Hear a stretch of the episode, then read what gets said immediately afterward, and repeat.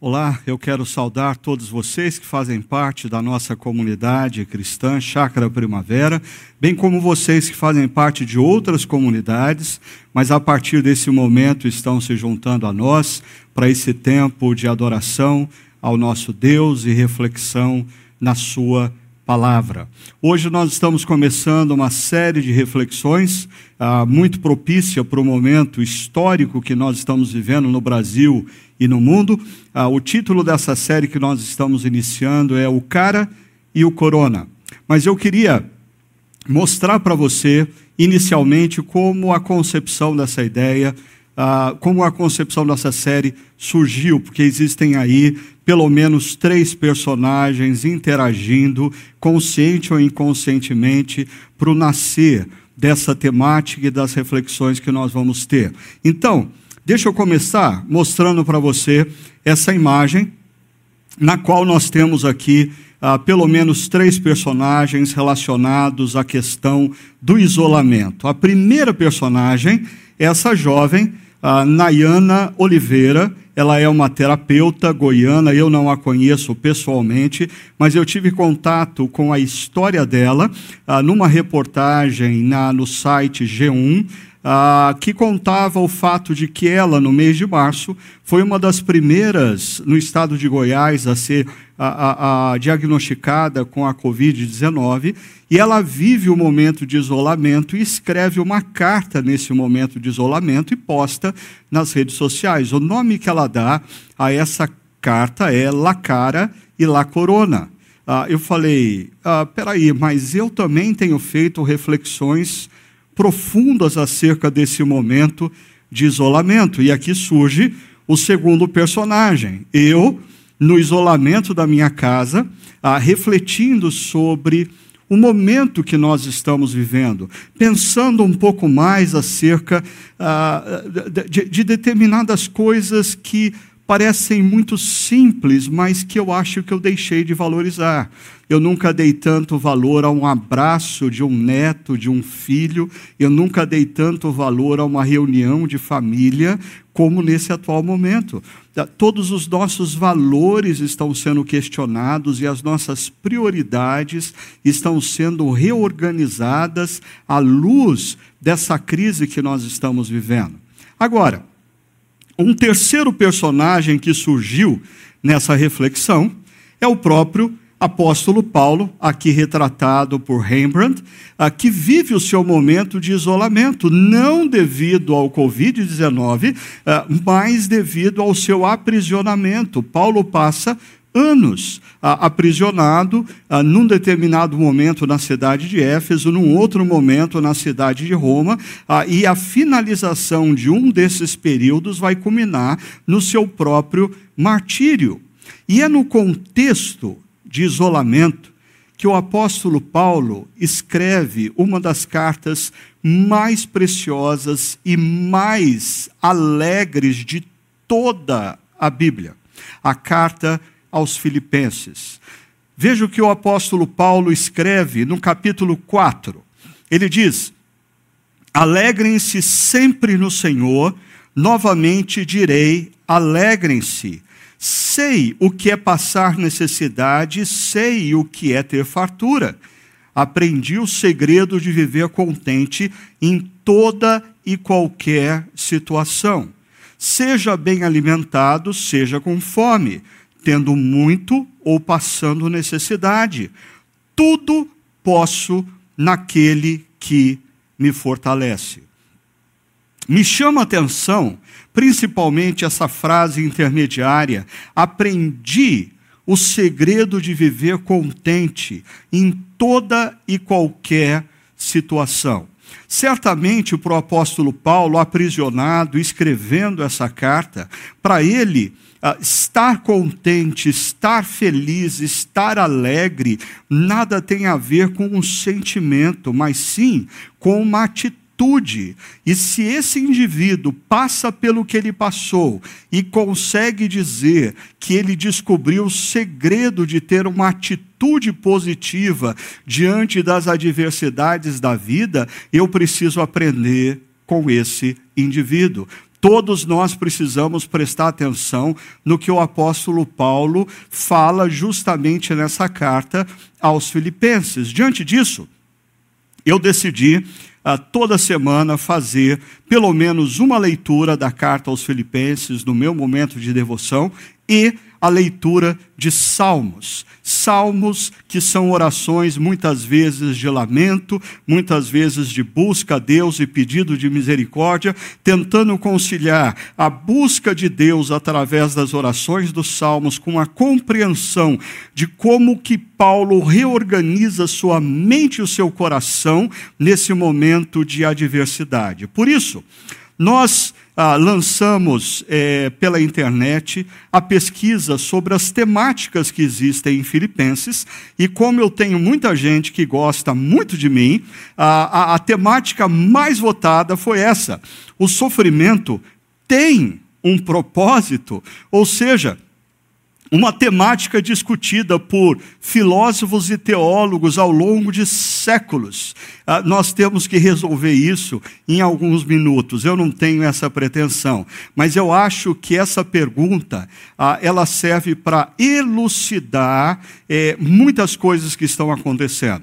E eu queria convidar você nessa manhã ou no momento que você tiver acesso a esse conteúdo, a, por favor, a, prestar muita atenção e acompanhar o meu raciocínio, porque o meu primeiro objetivo com essa reflexão é elucidar a sua mente para você perceber o que está por detrás de muitas discussões nesse momento. Discussões dentro da igreja, discussões fora da igreja.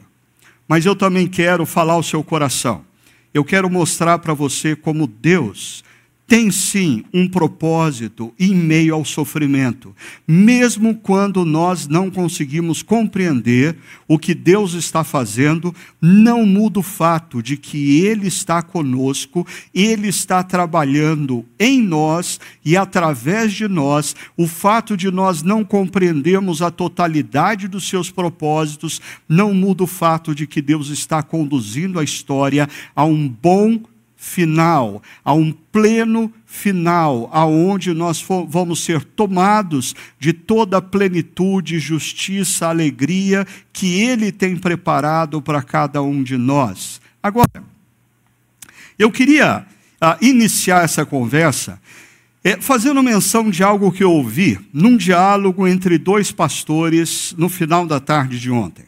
É, eles estavam fazendo uma live, como está proliferando para tudo quanto é canto, as lives, e de repente eles iniciaram a conversa com essa afirmação. O problema maior não é sofrer, mas sofrer sem sentido. Ok? Eu pensei, ah, excelente início de conversa, onde isso vai culminar. No entanto, ah, veio em seguida uma afirmação: nós precisamos criar o sentido para o nosso sofrimento. Nós precisamos criar o sentido para o nosso sofrimento. Somos nós que damos o sentido. Na última semana, no domingo da ressurreição, um dos textos que eu li e refleti logo pela manhã ah, diz respeito aos discípulos que caminhavam de Jerusalém para a cidade vizinha de Emaús.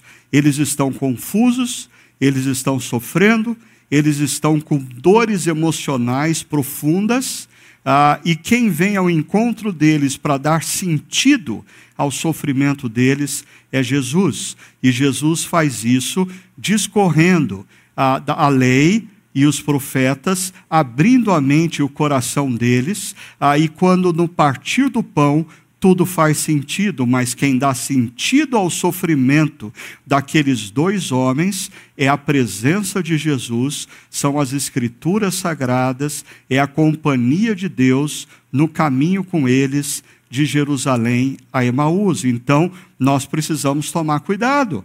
Veja só, o filósofo alemão Max Scheler, que viveu no século final do século XIX, início do século XX, ah, ele dizia o seguinte: um aspecto essencial dos ensinamentos e diretrizes dos grandes pensadores religiosos e filósofos do mundo é o significado da dor e do sofrimento. Ou seja, uma das principais tarefas ao longo dos séculos dos pensadores, quer sejam religiosos, quer sejam seculares, é tratar acerca do sentido da dor, do sentido do sofrimento. Ah, e dentre eles eu queria destacar um. Ah, também ah, professor da Universidade de Chicago, Richard Schroeder. Ah, Richard Schroeder ele é antropólogo cultural e escreveu esse livro, Why Do Men Barbecue? Ah, e se você consegue enxergar as letras melhor, menores aí, diz receitas ah, para uma psicologia cultural. A área de atuação do Richard Schroeder é a antropologia, mas ele trabalha grandemente com as relações sociais, com as relações humanas, a compreensão de como as pessoas, principalmente nas diferentes culturas, se relacionam com a dor. Esse trabalho dele é citado por Tim Keller ah, no seu livro Caminhando com Deus em Meio à Dor e ao sofrimento. Então, uma boa leitura para esse momento em que nós estamos vivendo. Mas voltando a Richard Schroeder, deixa eu mostrar uma coisa para vocês. Basicamente, ele procura nos mostrar como culturas tradicionais, não ocidentais, trabalham com a questão do sofrimento numa perspectiva completamente diferente da cultura secular, da nossa cultura contemporânea, altamente moldada pelo humanismo.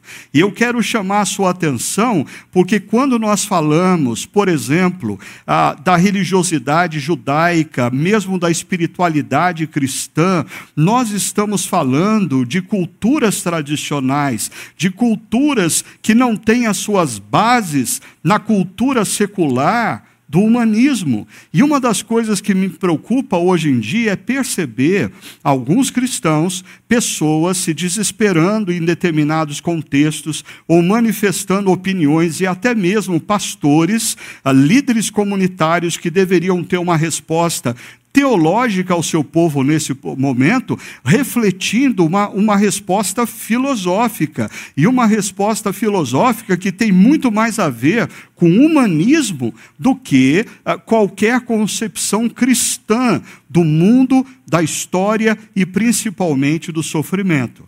Deixa eu mostrar para vocês um pouco do que Richard Schroeder faz uh, ao apontar as culturas tradicionais e como elas veem o sofrimento. Muito rapidamente. Primeiro, ah, ele aponta que ah, algumas culturas veem o sofrimento como fruto do erro, ou seja, o sofrimento é consequência de erros cometidos no passado. Essa é a discussão, por exemplo, dos fariseus diante de um cego de nascença, perguntando para Jesus: quem pecou, ele ou seus pais? Ah, essa, por detrás dessa questão, ah, ou, ou dessa possibilidade, estão vários pastores e líderes evangélicos acusando que o problema da Covid-19 tem a ver com uma punição de Deus pelos erros cometidos pela humanidade.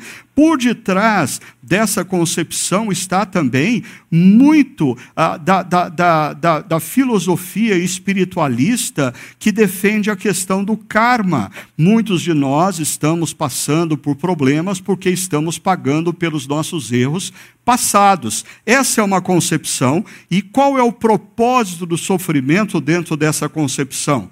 Arrependimento e mudança moral. O que se espera então, diante do sofrimento, pessoas que participam de concepções como essa, é que elas se arrependam e que elas tenham uma mudança moral.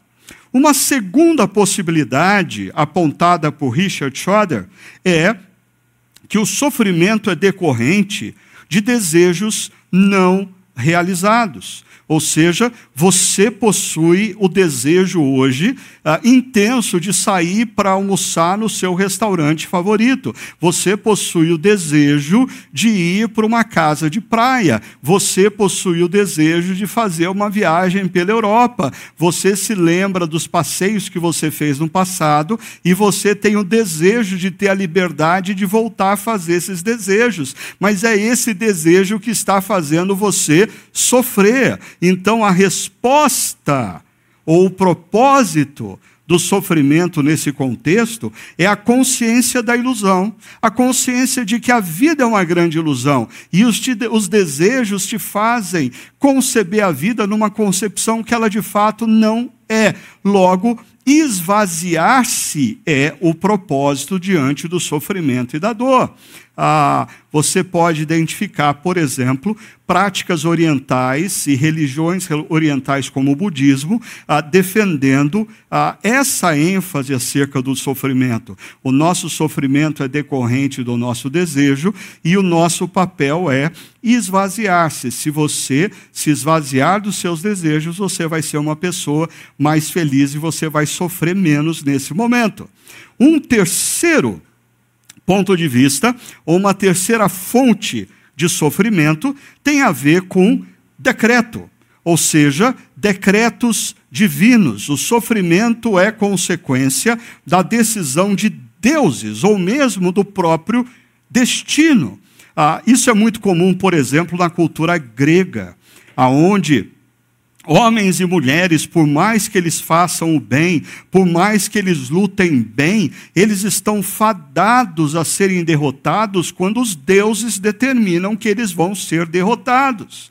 Na cultura nórdica também, na religiosidade nórdica, alguns de vocês talvez acompanharam a, série Vikings ou seja, nessa série você pode perceber bem isso. Excelentes guerreiros ah, têm a consciência de que quando os deuses determinam que vai ser o fim deles, eles não têm mais o que fazer. Os deuses determinaram. Logo, se a razão do sofrimento é o decreto de Deus ou do destino, o propósito do sofrimento é a perseverança e designação heróica. Ah, e, por favor, perceba como ah, isso aqui também se confunde na mente de muitas pessoas que se dizem calvinistas, mas, na verdade, são fatalistas. A, a religiosidade delas é mais nótica ou grega do que, de fato, cristã. A gente tem que tomar cuidado com essas coisas. E ainda, por último, a quarta concepção é a de que o sofrimento é decorrente de uma luta eterna entre o bem e o mal. Ah, esse tipo de visão está presente, por exemplo, naqueles que defendem a questão da batalha espiritual, ah, e, na teologia pentecostal ou neopentecostal, mas também nós encontramos isso em muitas das religiosidades afro, e, por incrível que possa parecer para alguns de vocês, nós encontramos isso no Star Wars. Ah, por nove filmes, o que nós vemos a luta entre o bem e o mal.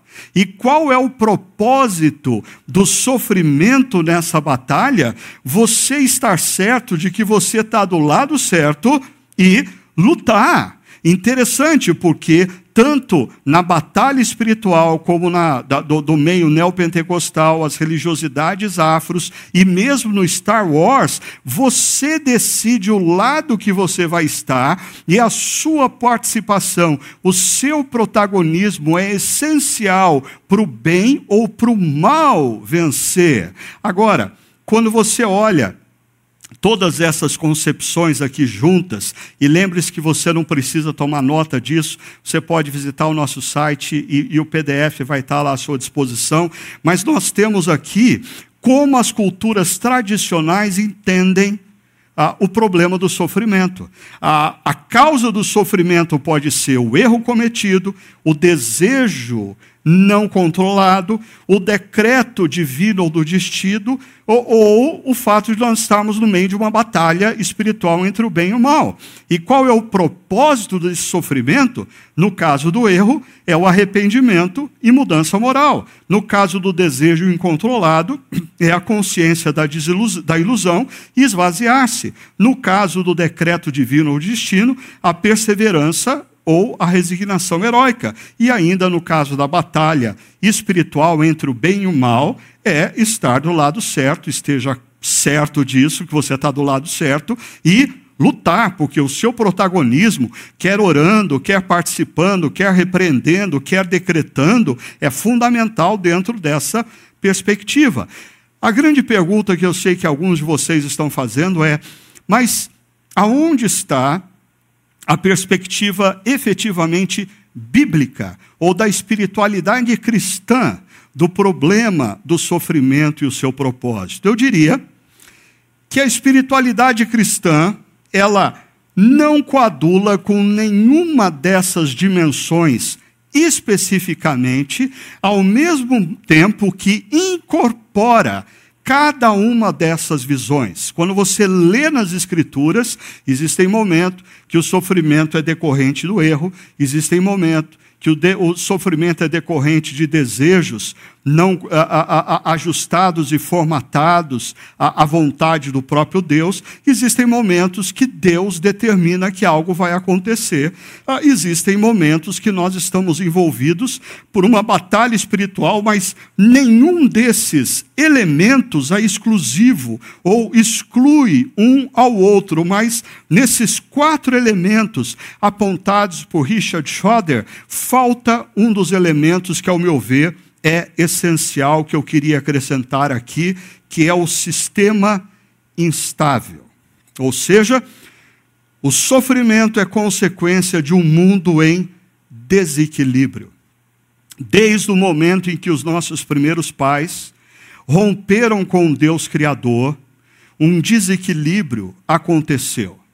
Esse desequilíbrio, ele aconteceu primeiramente na nossa relação com Deus Criador. A ruptura com Deus Criador gerou desequilíbrio no nosso bios, no nosso microcosmos, gerou o desequilíbrio da nossa relação com a natureza. Nós passamos a usar e explorar a natureza de maneira não tanto correta ou justa. Surgiu desequilíbrio na relação entre homens e mulheres, homens e homens, mulheres e mulheres. Nós passamos a nos tornar opressores, nós passamos a agredir aqueles que nos cercam, a gerar injustiças. Gerou um desequilíbrio no nosso macro cosmos. Em outras palavras, parte da nossa dor é que nós estamos vivendo num mundo em desequilíbrio.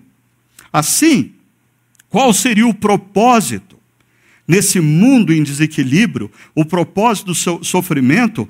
Ah, eu, eu, usei aqui dois termos ah, em inglês: reboot e setup original. Ou seja, ah, reboot arrumar uma forma de reiniciar o sistema, porque o, o sistema está instável. É isso que aconteceu com o meu computador um pouco antes da gente começar a gravar. Ele estava dando umas travadas, ele estava instável. O que, que eu fiz? Eu dei um reboot. Eu ah, reiniciei o sistema e ah, colocar o setup original. Se o setup original era de equilíbrio e algo aconteceu que gerou o desequilíbrio, nós precisamos ah, voltar ao setup original.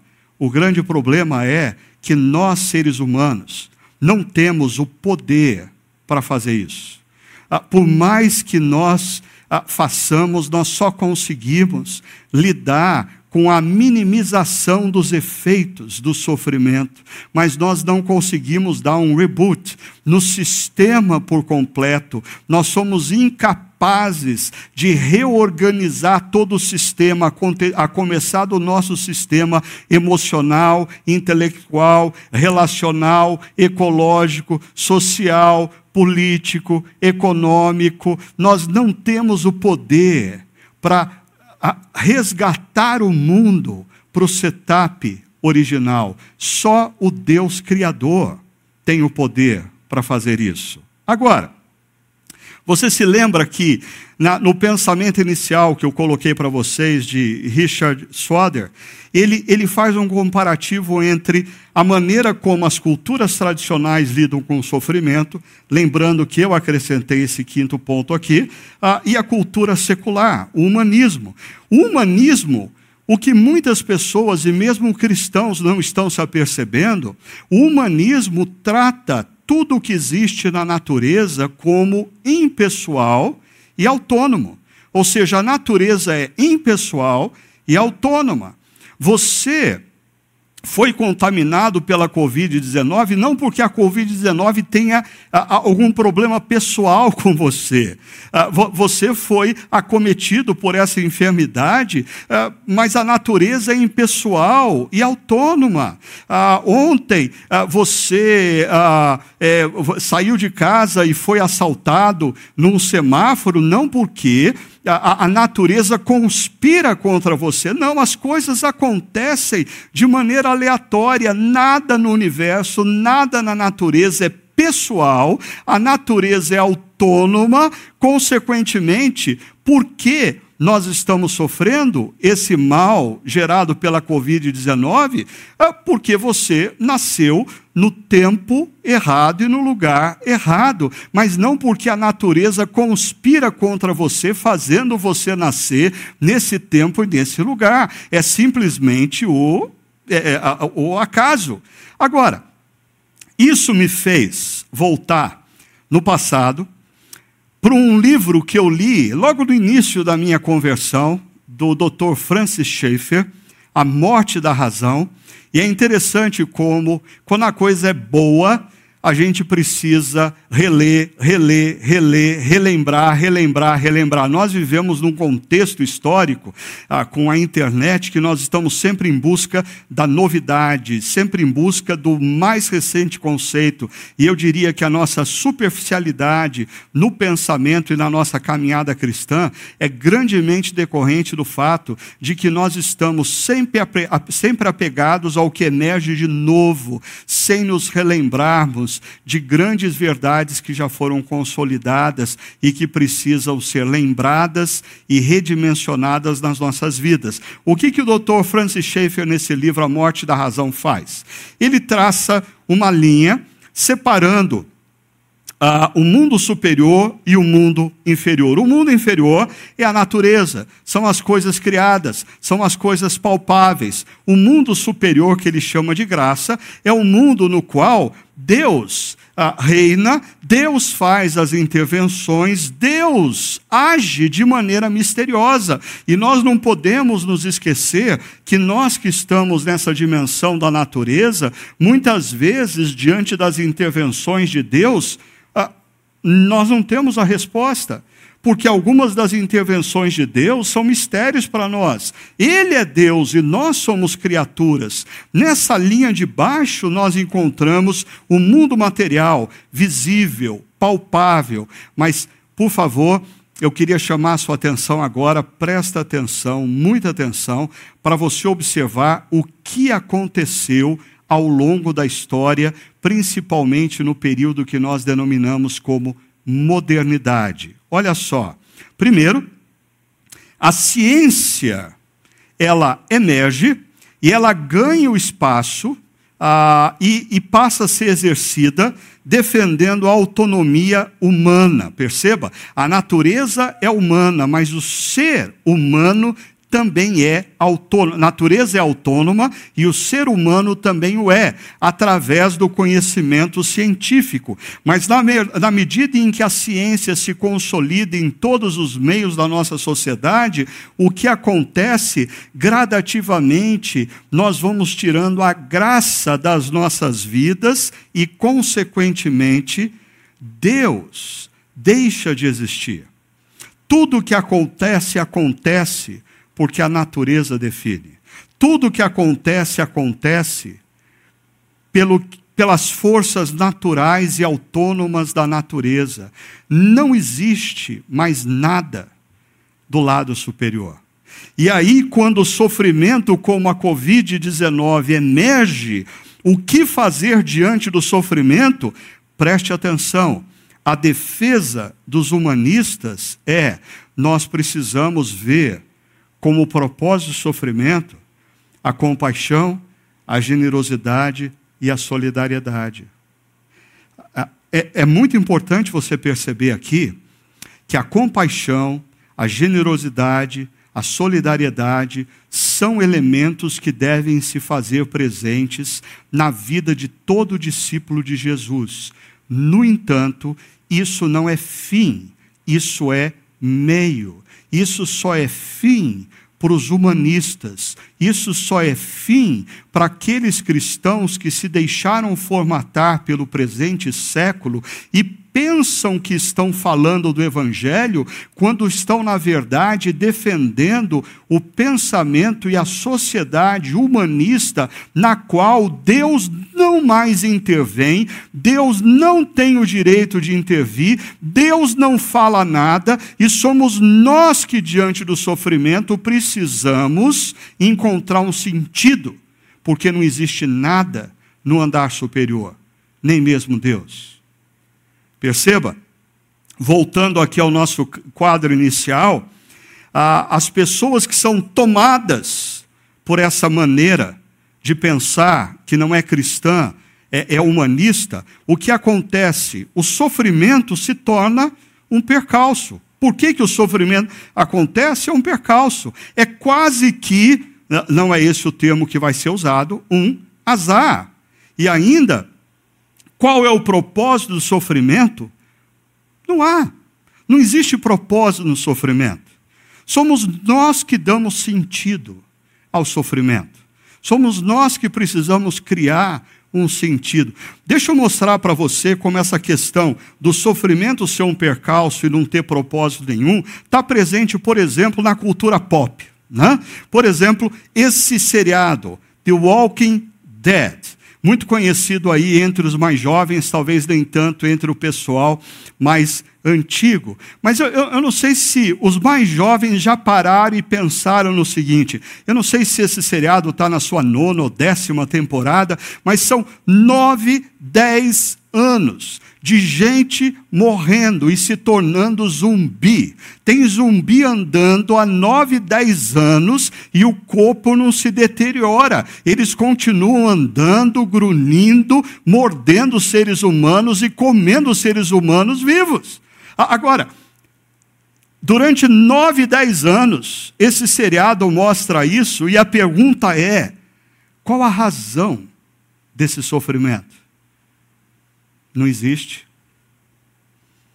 Ah, mas esse seriado aponta e acusa a falência do projeto humanista, que diz que no momento da crise, o propósito do sofrimento é a solidariedade, a generosidade, a compaixão, porque esse seriado mostra que no momento da crise, o ser humano traz à tona o que ele tem de pior o ser humano não é essencialmente bom. Compaixão, solidariedade para com o semelhante, ah, existe até um determinado nível. Quando pessoas começam a passar fome e começam a depender de algo para mera sobrevivência, emerge, vem à tona o pior do ser humano e a, a gente precisa reconhecer: o ser humano não é naturalmente bom. Assim, terminando essa reflexão filosófica teológica, o grande problema da Covid-19 para aqueles que estão formatados pela cultura secular diz respeito à autonomia e o prazer. Porque a Covid-19 arrancou do indivíduo a autonomia. Ah, ele não pode ir para onde ele quer a hora que ele quer. Ele não pode mais fazer o que ele bem entende. É claro que alguns, infelizmente, de maneira irresponsável, ainda estão agindo assim. Mas gradativamente, nos países aonde o número de mortos e contaminados aumentou sensivelmente, as pessoas se depararam para o fato de que elas não têm mais autonomia. Todos os planos da minha vida pessoal foram alterados. Tudo o que eu pensava fazer esse ano foi água abaixo. A minha autonomia foi retirada de mim. E ainda o prazer.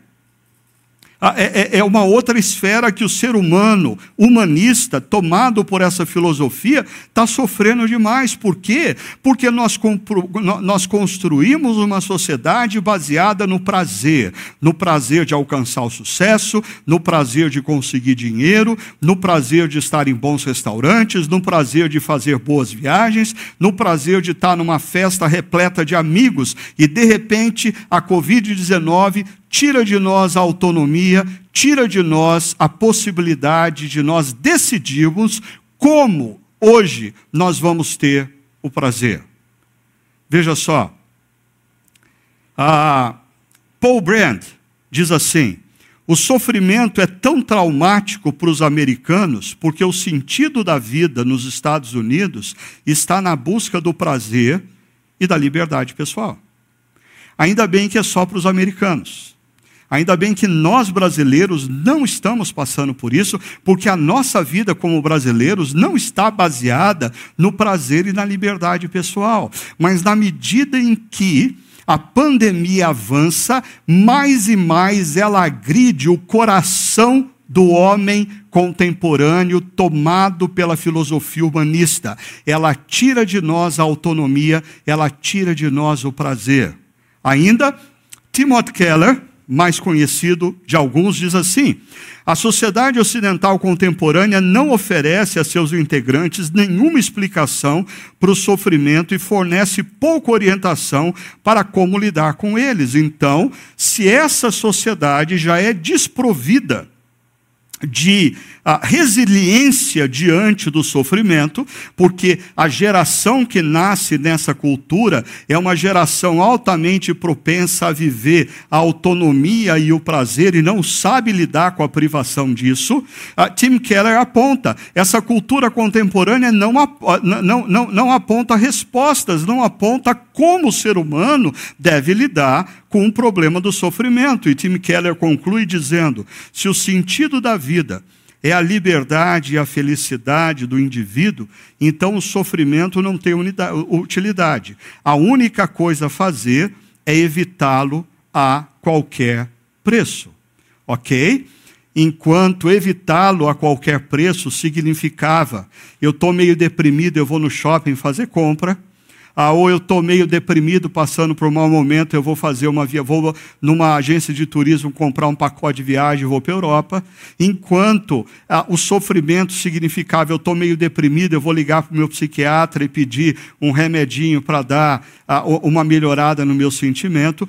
Todas essas coisas eram possíveis, no entanto, nós estamos diante de um momento, o Covid-19, que tem roubado de nós a própria autonomia de ir e fazer o que antes nos dava prazer. E como nós vamos resolver esse problema? Agora sim, então, eu apresento para você muito rapidamente e pontualmente a maneira como o apóstolo Paulo resolve ou a, a, aborda o problema do sofrimento com um verso bíblico apenas. Verso 6 do capítulo 1, que diz assim: Estou convencido de que aquele que começou boa obra em vocês vai completá-la até o dia de Cristo Jesus. Estou convencido de que aquele que começou boa obra em vocês vai completá-la até o dia de Cristo Jesus. Um único verso, com tamanha consistência teológica, que a gente precisaria, sim, de muito tempo para diluir em água. Tamanho, tamanha a verdade desse texto e como ele pode redimensionar as nossas mentes e os nossos corações nesse momento de dor. Deixa eu mostrar para você o seguinte. Paulo começa afirmando que ele tem uma convicção. E a convicção que Paulo tem é que a obra é boa. Pode parecer um absurdo, mas se você crê no, no, Deus que o apóstolo Paulo apresenta na maioria das suas cartas, se você concebe e compartilha com ele acerca do caráter de Deus, você sabe que o nosso Deus não é como os deuses gregos ou nórdicos que brincam com o ser humano, que são sádicos para com o ser humano, que usam os seres humanos como objeto do seu próprio prazer. O nosso Deus revelado nas Escrituras é um Deus que nos ama. As Escrituras nos diz que ele é amor. O fato de eu não conseguir compreender na sua totalidade o que está acontecendo na história não muda o fato de que Deus é quem Ele é. E Ele diz que a vontade dEle, a obra dEle é boa, é perfeita, é agradável. E se eu não consigo ainda entender o porquê, é porque essa obra não terminou. Além de Paulo ter a convicção de que a obra é boa, ele diz que tem uma outra convicção. É uma boa obra que foi iniciada. Ela já teve início, essa obra. E diz o texto: teve início em vocês. Ou seja, é interessante quando a gente olha para o Antigo Testamento e vê o relato de muitos homens e mulheres, principalmente os profetas, dizendo que Deus veio ao encontro deles e os chamou pelo nome. O Salmo 139 diz que Deus nos viu ainda sem forma no ventre da nossa mãe e nos chamou pelo nome. Um dia, você que é discípulo de Cristo, um dia Deus preparou um cenário para você compreender o que ele fez na cruz do Calvário e você se rendeu ao amor dele oferecido na cruz, se rendeu ao perdão dele que é oferecido na cruz e diz a palavra de Deus que quando você se rendeu, creu e se rendeu, Deus derramou sobre você o Espírito Santo e começou uma nova obra na sua vida. Deus está trabalhando em você através dos cenários que são criados. Deus está trabalhando com a humanidade através dos macro cenários, mas tudo o que a gente está vivendo tem também sentido e propósito no nosso microcosmos, na nossa vida pessoal, porque o nosso Deus não é um Deus preocupado meramente com as grandes diretrizes do mundo e da humanidade, Deus também se importa com cada um de nós e nos ama. Perceba, outra convicção: uma boa obra está em andamento. Ah, essa boa obra teve início e essa boa obra está em andamento, ela não está completa ainda, ah, ela não terminou ainda. Ah, e aí eu gosto sempre, eh, quando eu abordo esse texto, de me lembrar da história que o meu querido amigo ah, do passado, já falecido, Davi Germano, contava de que ele tava, gostava muito de ler gibi e uma noite ele estava lendo gibi de madrugada e a mãe dele acordou e percebeu a luz acesa e foi lá, deu uma bronca nele e disse: Olha, eu estou indo até o banheiro e quando eu voltar eu quero essa luz apagada e você dormindo. Só que o Davi ficou desesperado. Por quê? Porque ah, ele estava lendo a história e o super-herói dele estava ah, no, no, eh, com problemas. O super-herói dele estava amarrado num trilho e a heroína estava gritando por socorro e o trem estava vindo e de repente o Davi ouviu a mãe dele abrindo a porta do banheiro e ele, desesperado, foi para a última página do gibi e ele leu a última página do gibi e viu em três quadrinhos que o super-herói dele estava bem, a super-heroína também estava bem, tinha dado tudo certo. Ele fechou o gibi, jogou debaixo ah, da cama, apagou a luz e foi dormir. O Davi sempre contava essa história dizendo que ah, naquela noite ele dormiu sabendo que no final ia dar tudo certo, apesar dele não saber como que o enredo iria ser trabalhado. Ah, essa é uma verdade acerca das nossas vidas.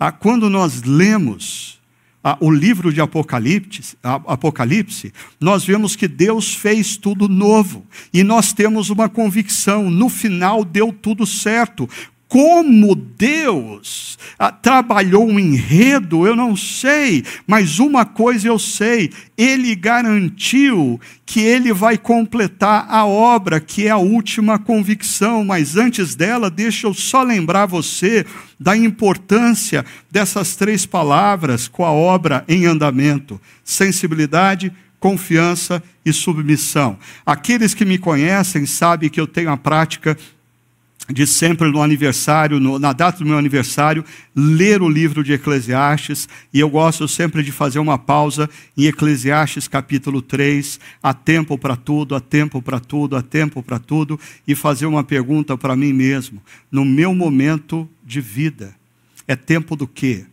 o que Deus está fazendo em mim nesse momento, o que Deus está demandando de mim nessa exata hora em que eu estou vivendo.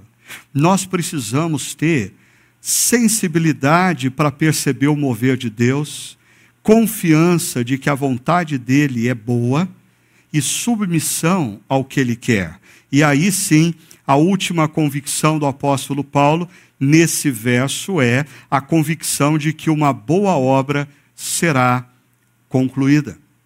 É promessa de Deus. Aquele que começou boa obra em vocês vai completá-la até o dia de Cristo Jesus. Ou seja, nós não estamos destinados a, a, a, a vivermos sob a influência de uma natureza impessoal, de uma natureza autônoma, vivendo sofrimento sem sentido. Não, a nossa vida tem sentido. Nós fazemos parte de uma história que Deus está conduzindo a um ponto final. E Deus não se ocupa apenas com as grandes diretrizes dessa história, mas se preocupa com cada um de nós e nos chama pelo nome e trabalha individualmente nas nossas vidas. Esse momento que nós estamos estamos vivendo tem sim um sentido para o mundo, tem um sentido para a humanidade, mas também tem um sentido para você.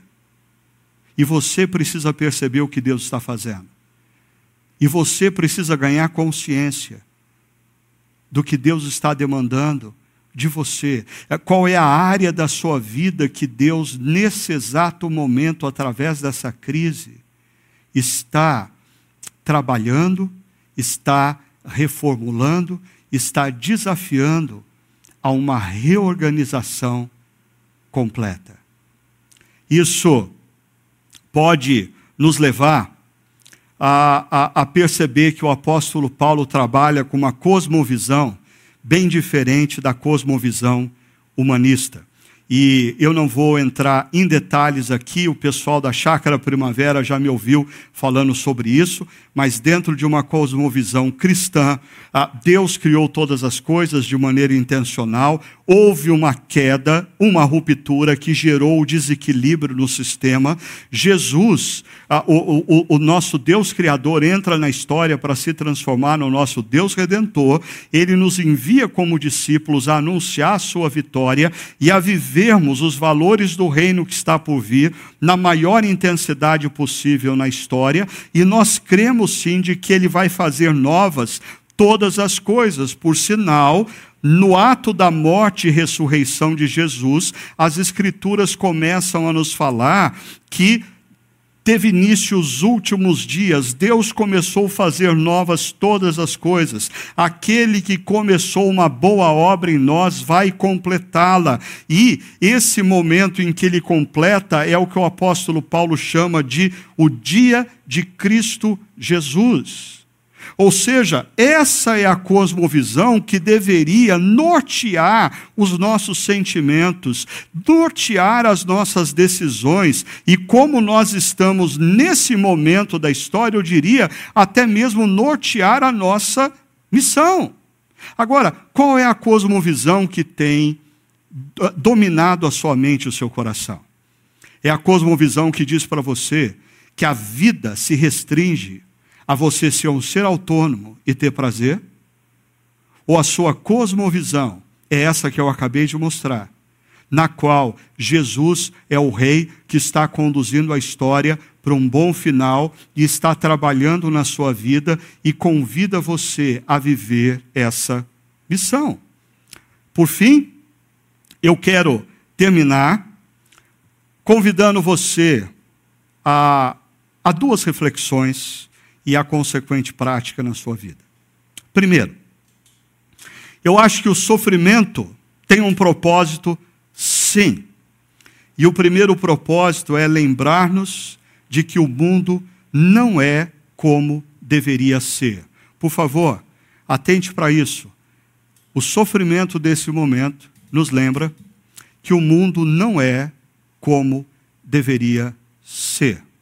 Mike Gorin diz que os pobres, os menos favorecidos, sempre souberam disso. De que o mundo não é como deveria ser.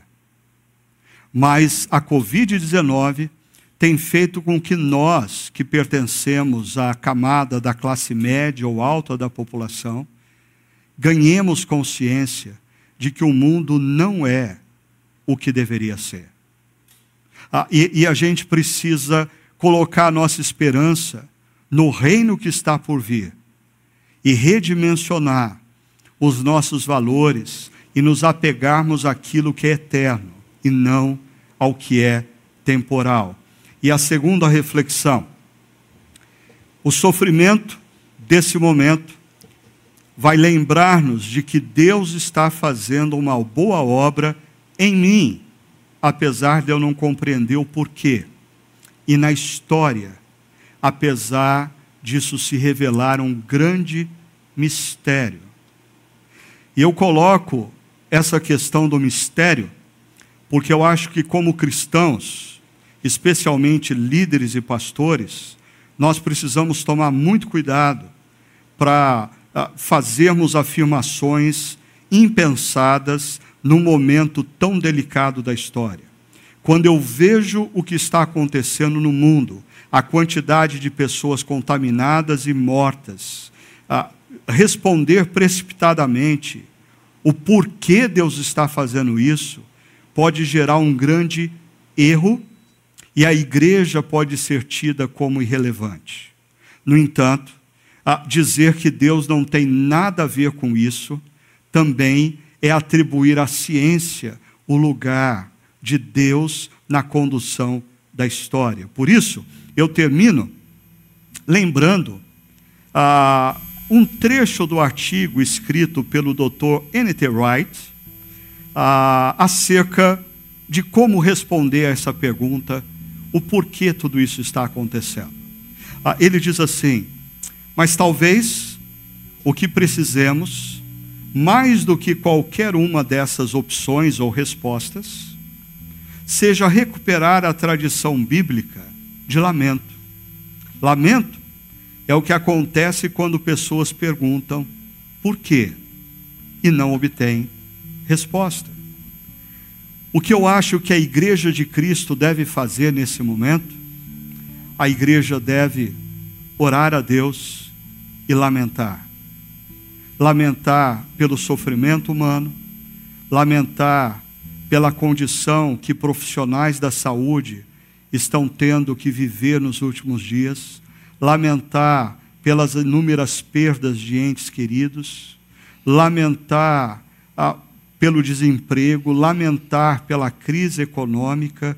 Agora, lembre-se do seguinte: o lamento não é uma reclamação, o lamento é um clamor que alguém que confia que Deus está assentado num alto e sublime trono, ora e recorre a Ele, porque crê piamente que Ele está no andar de cima e tem o poder de intervir nas nossas vidas e na história no andar de baixo, usando a imagem de Francis Schaeffer. Que Deus abençoe a sua vida ao longo dessa semana e que você faça dessa última canção um momento de oração pessoal, de reflexão, de entrega dos seus valores a Deus, de redimensionamento da sua mente. Ah, se deixe moldar pela palavra de Deus em meio a tantas opiniões que você tem ouvido. E que assim a paz de Cristo, que excede todo entendimento, guarde a sua mente e o seu coração nesse momento.